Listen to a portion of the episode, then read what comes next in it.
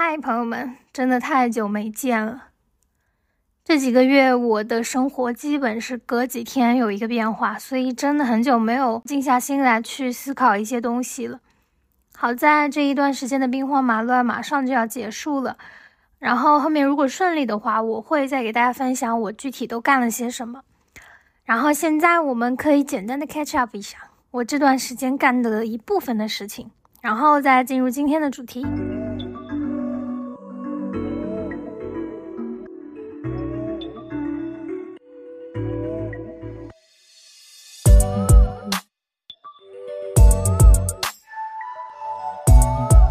首先呢，我结束了上班族的生活，所以我的物品现在跟之前是有一些变化的，特别是服装方面。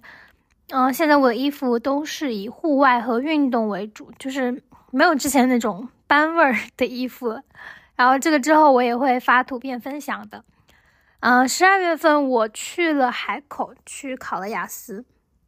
然后我当时只花了三天的时间备考。就是，然后成绩呢就不算太差，但也不算太好吧。但是过程是真的非常的痛苦。但是我回忆了一下，好像我从小就是面对考试就是临时抱佛脚型的选手。就说起这个，真的就是愧为 J 人。但是我是真的非常擅长，就是把自己所有的计划等比压缩。就是比如原来我会计划一个月的事情，最后我会把它拖到最后一周再做。然后，如果我计划我一个周做完这个事情，但是我可能会拖到最后两天，然后急速的完成。所以从小吧，就是我这些考试的结果都不会太差，但是肯定也不会太好。然后，哎，刚好我前两天听了 Melody 关于时间管理的那一集播客，真的非常非常的有用，就是我也强烈建议大家去听一下。然后后面我们也可以聊一聊在。极简主义这种生活方式下的精力和时间管理的问题。然后考完雅思，我就去了万宁，去找了老朋友待了几天。然后我这次旅行途中也是换了一个背包的。原先我带的是一个二十六升的背包，其实质量也是很好的，但是容量还是太小了，就是不能塞下厚外套，或者是我旅行途中需要呃装的吃的呀什么的，只能说它呃。完全是，如果一两日出行的话，或者是夏季出行，那么是够用的。但是多日旅行或者是其他季节出行的话，就完全不够用了。那么如果我想要留下它的话，我还要另外再准备一个更大一点的，就不太划算。所以我索性就把它出掉了。我想换一个容量四季通用的。然后我现在的背包是美国的一个轻量化户外品牌，应该是叫 Gossamer Gear 的 Kumo。就是三十六升的背包，它的容量、背负还有外观对我来说都非常好。嗯，我十二月份到一月份就是背着它去泰国玩了十多天，容量真的是绰绰有余。呃，但是我后来也纠结过，这个容量它对于长距离徒步来说还是有点太小了，要不要换一个更大的？但是我呃看来看去都没有看到更合适的，所以就还是一直留着这个包。然后三月份的话，我会。搬到欧洲，日常出行背电脑的话，就只打算用帆布包了。因为背包的话，它在小偷猖獗的欧洲应该会比较危险。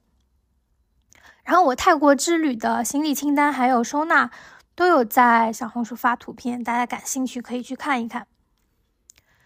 然后我现在呢，刚是刚刚从上海搬回了老家，然后我三月份呢又要搬去欧洲，然后最近也一直在梳理自己的物品清单，甚至有做一些就是使用试验，有非常多新的感悟。然后，嗯，我临出发的时候也应该也会做一个打包行李的视频。然后关于我这个十二月份。一时兴起，毫无计划的泰国之旅，我是真的有太多太多想说的了。因为这趟旅程是我时隔四年再次出国去东南亚。我上一次应该是在一九年的时候，我去了菲律宾，然后去学了自由潜。然后这次完全是因为抽到了那个二百九十八的上海飞曼谷的机票盲盒，然后我当下就决定要去了。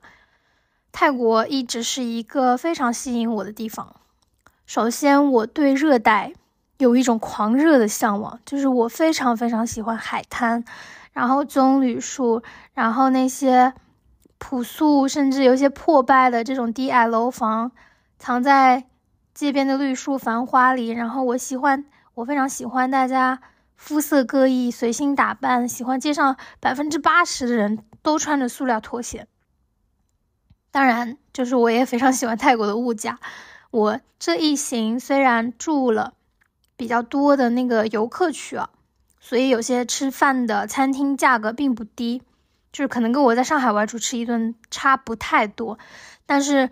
又考虑到啊，我都是和当地认识的新朋友一起的，就是算上情绪价值还有风景啊，这个价格也完全可以接受了。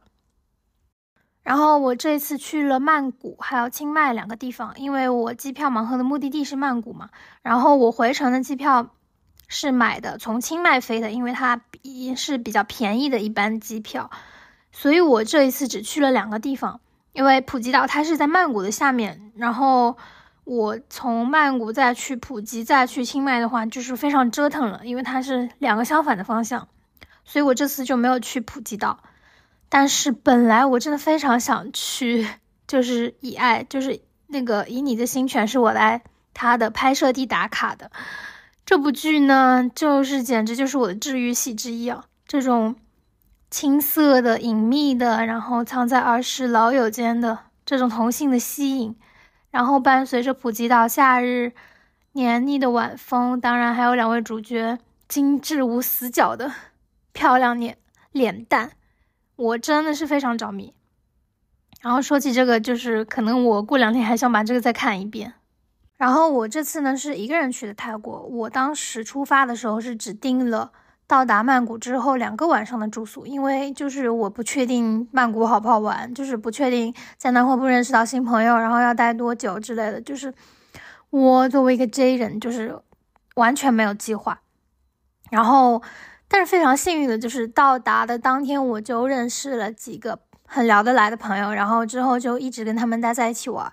然后我是。啊，在曼谷跨了年，然后第二天才离开曼谷去了清迈。然后到清迈的时候，也跟之前在曼谷认识的两个朋友就是汇合了。然后我们就是租了一辆车，然后去了呃泰国和老挝的边境的那个地方，它有一座山。呃，可以看到那种云海日出，非常漂亮。所以，我这一整个旅途呢，就是我碰见谁的计划听着不错，我就跟谁一起玩，我就跟谁走。然后剩下的时间呢，就是可能就随便找个咖啡厅啊，然后坐着，啊，然后就盯着大街上的人来人往，然后耳机里放着歌，就那样发呆。就是我非常喜欢这样的行为，甚至我在上海的时候，就是有时候无聊了，我也。可能会随便找一个咖啡厅，然后就坐着发呆。然后我记得我离开曼谷的前一天晚上，是在清迈跟两个就是在曼谷认识的比利时的朋友，我们在一起坐着，然后就是聊到，嗯，觉得这趟旅程中记忆最深刻的是什么？然后我当时说的就是，我觉得就是在一路中认识的朋友，就是因为我是一个人来的嘛，然后我对这趟旅程是。没有，几乎没有任何的，就是期望、期望值的，因为我也没有任何的计划。但是，正是在这样的心态下，就是既然认识了那么多非常好的、玩得来的朋友，然后这一趟旅程也比较顺利，没有遇见什么不好的事情，就是感，所以感觉非常的幸运吧。然后之后很巧的也是，我马上就要去欧洲了，就是跟大部分的朋友应该都会再见面的。然后。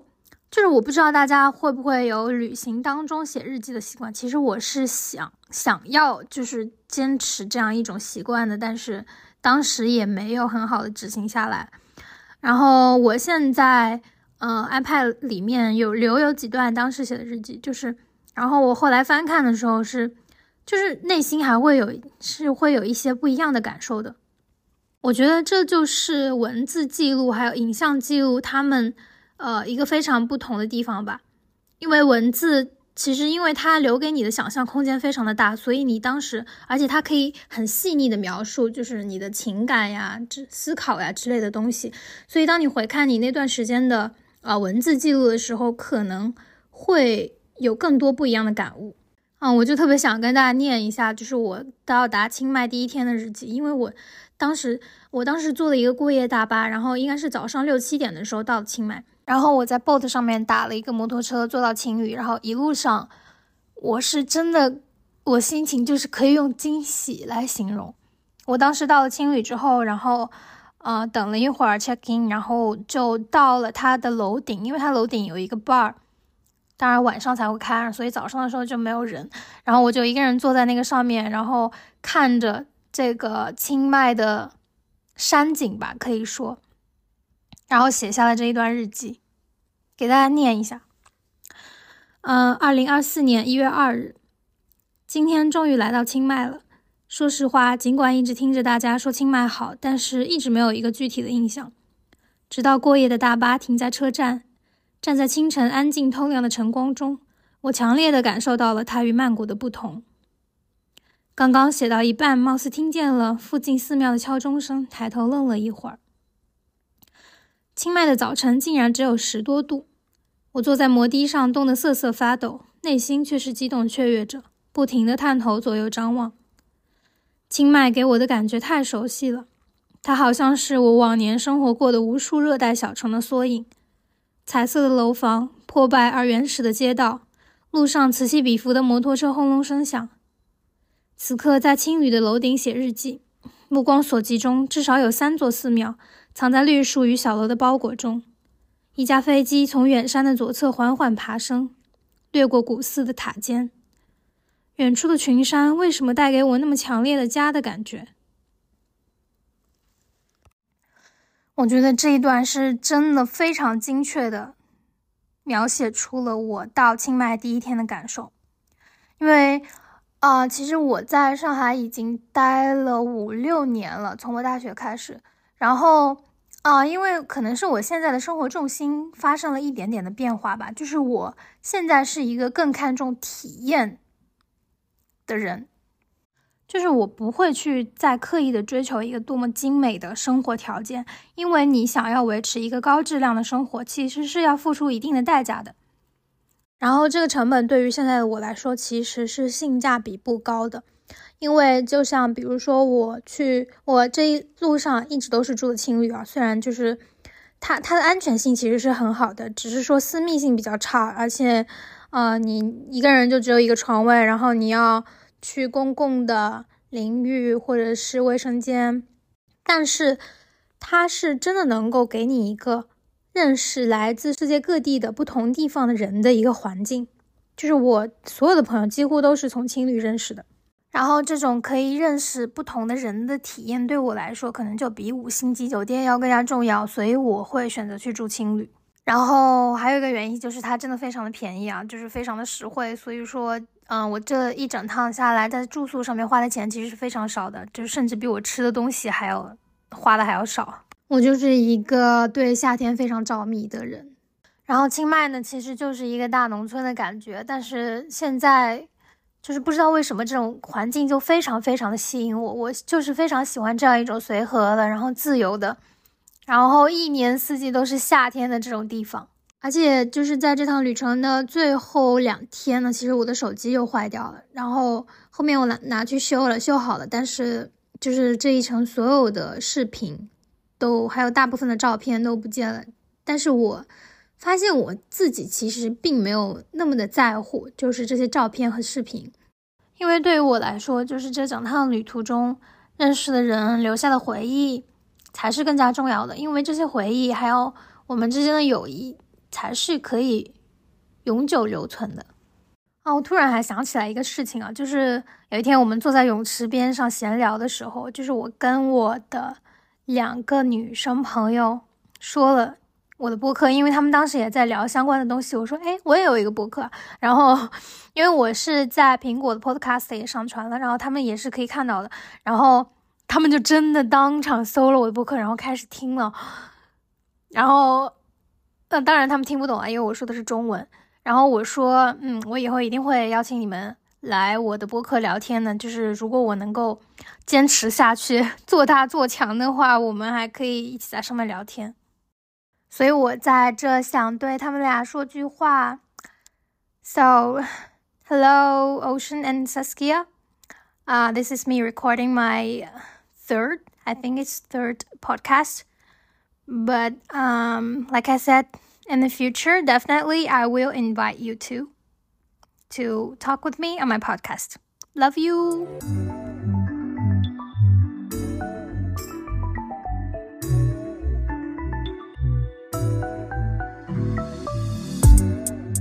好了，这差不多就是我最近两个月的生活 life update 了。然后今天的主题呢，其实是怎么样开始极简主义。因为我觉得极简主义它其实你真正意识到它对你生活中的作用了之后，你坚持下去是比较容易的。但是到底应该怎么开始呢？就是因为像我当时想要开始的时候，其实也是经历了很长一段时间的纠结，然后犹豫。因为我当时的东西真的是非常多，太多了，然后我也不知道从何开始，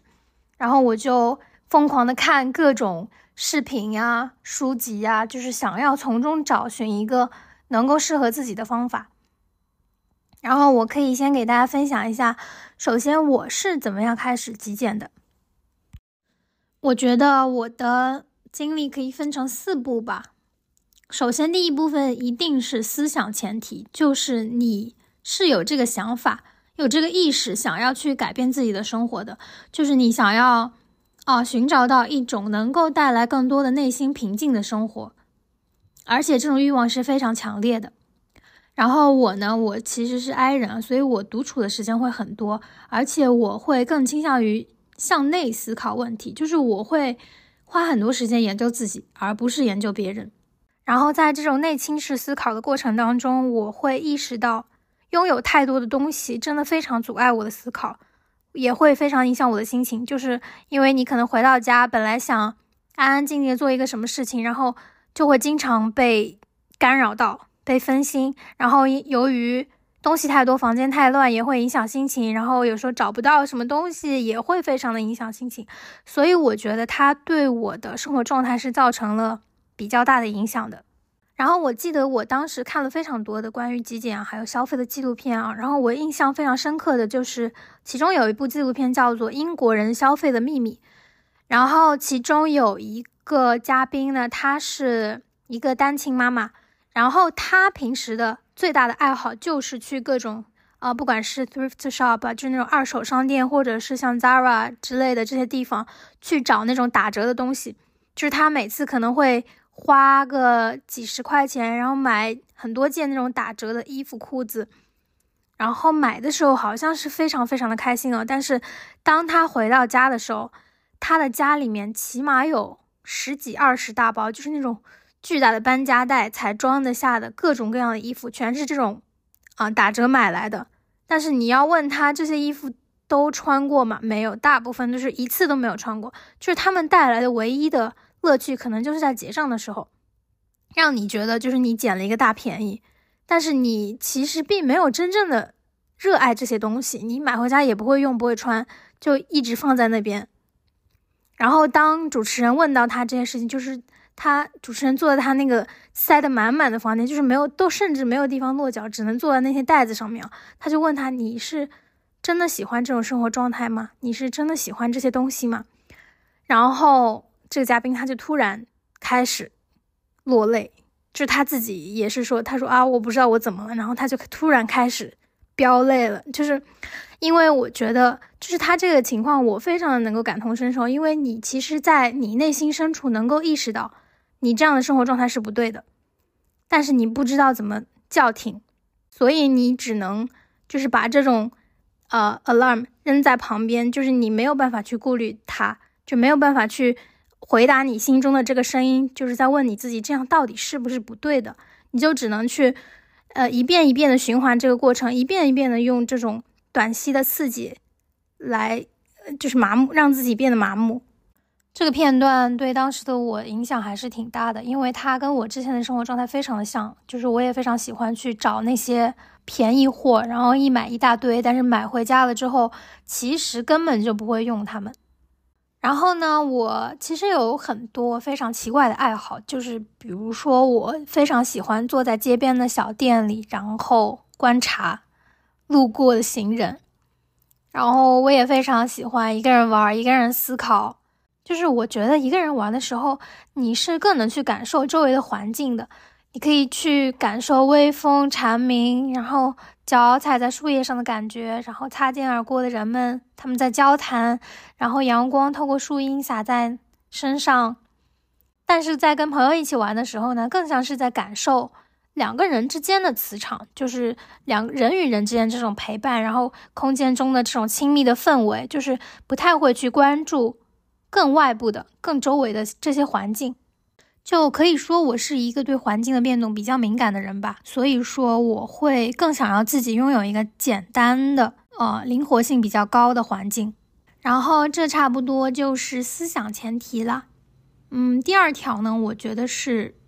大家可能都听过的一句话：“Fake it till you make it”，就是在你真正的做到这个事情之前，你就假装自己做到了。就是像我。啊，应该是去年四月份发布的第一条视频，就是讲我为什么要开始极简主义。然后那个时候，其实我都还没有完全整理好自己的东西，就是其实我的家里面还是比较乱的，就是东西还是比较多，很多东西没有清理。但是我先把我自己的这个思考给整理出来了，然后做了一条视频，然后就发出去了。然后后面其实我那段时间更新的频率也不是特别高，就是我这一整年更新的频率都不是很高，因为我觉得我其实也是在不断的探索这种生活方式的路途中。然后从那个时候开始呢，我就一直在持续的整理，还有断舍离。然后我也搬过两次家了，然后呃有些东西要么就扔掉，有些东西要么。呃，就寄回老家，因为他们可能还有更多的用处。然后越搬家呢，东西就越少。而且就是我在啊租房子的时候住的时候，我比较喜欢把我的东西堆在一起放，就是分好类，然后再放在同一个地方，而不是分散的放在很多地方。这样我会觉得我对我的物品更有掌控感。就是呃，简单来说，可能就是一种随时跑路的感觉吧。就是因为可能。啊，我需要在十分钟内就是打包好，然后走的话，那我就直接把这一坨东西就是薅进我的包里，然后就可以了，而不是说我要去在这儿把这个东西拿了，然后在那把那个东西拿了。然后第三个点呢，我觉得是关于执念的。啊，在 B 站有一个我很喜欢的，也是极简的 UP 主，他叫 Up Up 小蛮腰，然后他当时的简介就是一句话，我非常的喜欢。放下心中执念，人生轻盈前行。其实我们对物品的很大一部分情感都来源于执念。我觉得，呃，大家应该都知道那个有一个日剧叫做《我的家里空无一物》吧？啊，里面就讲到一个叫扔东西的临界值，就是这个 K 点，它就跟跑步一样的，就是你在到达这个 K 点之前，你会觉得非常非常的累，就越来越累，越来越累。但是你一旦跨越这个 K 点之后，你反倒会觉得越来越轻松，哦，我之前跑步的时候非常喜欢，呃，一个跑法叫做法特莱克跑，啊，它其实也就是简单来说，就是在中等强度和高等强度之间随意切换。比如说你持续的慢跑两到三分钟，嗯，然后就是中速，然后在中速的跑一百米，然后再接着持续慢跑两到三分钟，再用中速跑上一百两百米。然后再持续快跑两百米，直到结束。就是在你最后要结束的时候，你再持续的快跑，这样交替进行呢，你的负荷还有间隙的休息都保持在比较高的水平，还有最佳的心率范围，就是你的心率不会太高，也不会太低，这样对心脏的功能就有比较强的锻炼作用。而且由于你中间是有规律的休息时间的。所以说也有利于提高你的训练效果，以及就是你抵抗疲劳疲劳的这个能力。就是我，呃，用法特莱克跑的话，比我一直匀速的跑步是能够跑更长的一段路的。所以当啊心中的这些执念存在的时候，你会觉得很多东西都很难放下，很难断舍离。但是你真的，一旦啊到达这个 K 点，我觉得可能是你突然。悟了，对，就是你可能突然悟到了一个东西了之后，就是你意识到了，你生活中最重要的到底是什么？你把这个优先级排好序了之后，你真的就是突然悟了，就是你觉得很多东西都是没有必要的了，因为你有更重要的东西要去追寻。然后我们复盘一下呢，就是要先有这个思想前提，就是你真的想清楚了，然后再利用 fake it till you make it 这个准则，就是假装自己能够做到，假装自己真的做到了，然后慢慢的进行这个断舍离的步骤，最后你能够越过这个临界点，然后你能够放下心中的执念，然后在这个过程当中，量变真的就可以引起质变。你会发现，你生活是真的有了翻天覆地的变化。就比如说，我以前啊，衣服非常多，非常热爱买衣服，就是虽然也不能称之为热爱时尚吧，但是就是也会会非常非常花心思去搭配啊什么的。但是我现在呢，就是我可以一两周都不换外套，就是一直穿同样的一套衣服。但是在我每次穿上这些衣服的过程当中，我仍然是感受到强烈的快乐的，因为我是真心实意的喜欢我拥有的每一件衣服。然后换不换搭配呢？对我来说真的不是特别重要了，因为对我来说，可能更重要的是我出门要去做的这个事情，而不是说我出门穿的这套搭配。当然，这只是对于我个人来说，其他朋友可能就是喜欢出门比较用心的搭配。啊，只要这这件事是真的让你开心、让你快乐的事情，那么它对于来你来说就是有意义的。其实这一整个过程呢，梳理下来也可以缩减为两步。第一步就是这个思想前提，就是你是有这个想法的；第二步就是直接去做，就是不要再担心说啊，我到底该从哪儿开始？你想到哪儿就从哪儿开始，你看到什么就从什么开始。就是不要担心，一定要把这个计划做非常非常完美才开始。我前两天跟朋友吃饭还聊到这个问题啊，就是虽然我们都是 J 人，但是就是他做计划是一定要做的尽善尽美，就是他至少要有个百分之九十以上的把握，这个事情能够做成了，能够让他自己满意了，他才会去做。但是我可能我有个百分之六十的把握，我就直接去做了。而且我不会把这个计划做非常非常的详细，就是详细到每一步每一点，具体要做某一个事情，就是我会做计划，但是我绝对不会把这个计划做的非常非常详尽，详尽到就是好像我每一天都是按着一个时间表去生活了，我不会这样做。我觉得做计划对我来说的作用就是，首先我心里是有个底的，就是我对这个事情是有一个大概的认知的，我不会什么都不什么都不想，然后直接去做。然后第二呢，就是我是一定需要一个计划去维持我生活的主线的，但是我也一定会留有一定的灵活性。就是我不能接受自己的生活是死板的，我也不能接受自己的生活完全是随心所欲的，就是可能是一个中间值吧。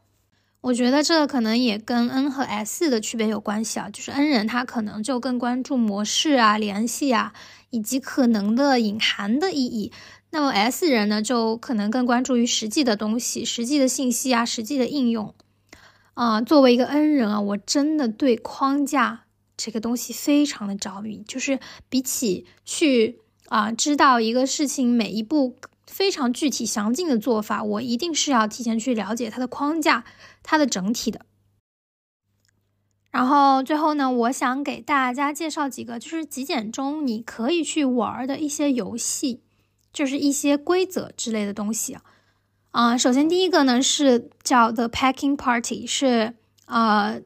极简主义的那部纪录片里面讲到的，就是，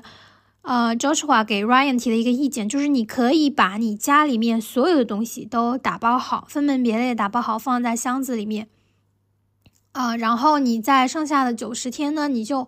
只拿自己用到的东西，就是你要用这个东西了，你再从箱子里面把它取出来，然后你过了这一段时间之后，你就会发现你要用到的东西真的非常非常的少。就是你一大部分的东西，其实你根本都是日常生活中用不到的，这样你就可以非常快速的去断舍离，或者是审视，然后过滤你自己生活中的物品。不过这个呃实行起来可能会稍微有一点点麻烦。然后第二个呢，也是 The Minimalists 他们提出的，叫做九零原则。嗯，就是你判断一个东西需不需要呢？你可以呃去想一下，我在之前的九十天有使用到它吗？呃，如果没有的话，那么我在之后的九十天一定会使用到它吗？因为三个月其实呃就是基本可以跨越季度了，就是你可以比较客观的去评判这个东西到底在你生活中是不是必要的。所以你可以用九十天，就是三个月这个时间段去评判。然后还有一个是我自己本人非常喜欢干，也非常喜欢看的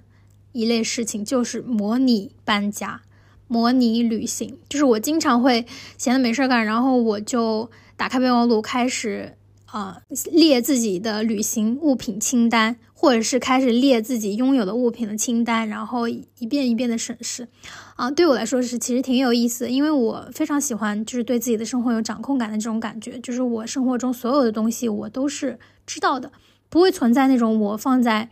啊柜子深处几百年不会想起来的，但是一直在我家里的这些东西。然后下一个呢，是我之前在视频里面也提到过的，就是。啊，选出你自己最最最喜欢的东西，剩下的一律扔掉。这个跟那个近藤麻里惠的那个怦然心动的整理法则其实也有点类似，就是你要感受到自己对这个物品真正的热爱，就是你是真的每次用它都非常的快乐，然后你也是真的会用到它的，那么这些东西才是必须要留下来的，剩下的一律都扔掉。然后下一点，我是在啊有一次网上冲浪的时候，在评论区看到，我觉得非常有意思，就是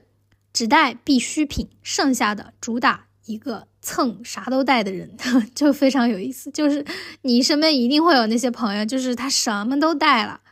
你想借个这个他有，你想借一个那个他也有。就非常有意思啊！就真的，你可以真的是去蹭一下那些什么都带的那些人，当然也不能老蹭啊。就是你如果真的你用到这个东西的频率非常高，那倒是可以，确实可以拥有这个东西，啊，不必要去给别人增加麻烦。但是你如果真的非常偶尔、非常偶尔的才会用到它们，那你可以去借去蹭一下。然后最后一个点呢，我觉得就是主动限定行李额，因为啊，我之前也提到过我。其实我极简生活的有一个非常重要的目的，就是我非常的爱旅行，然后我想要去，啊，去更多的地方看一看。但是，嗯，大家知道，呃，机票也挺贵的，所以，嗯，而且很多联航它都非常严格的限制你的行李额，所以，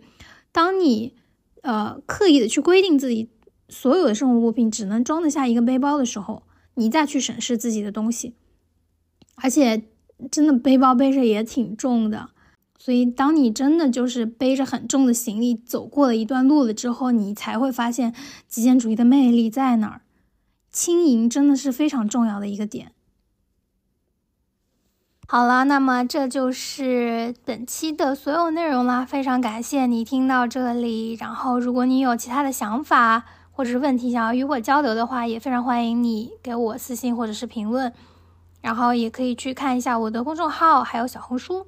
我也会在上面更新其他的内容。那么我们下期再见啦，拜拜。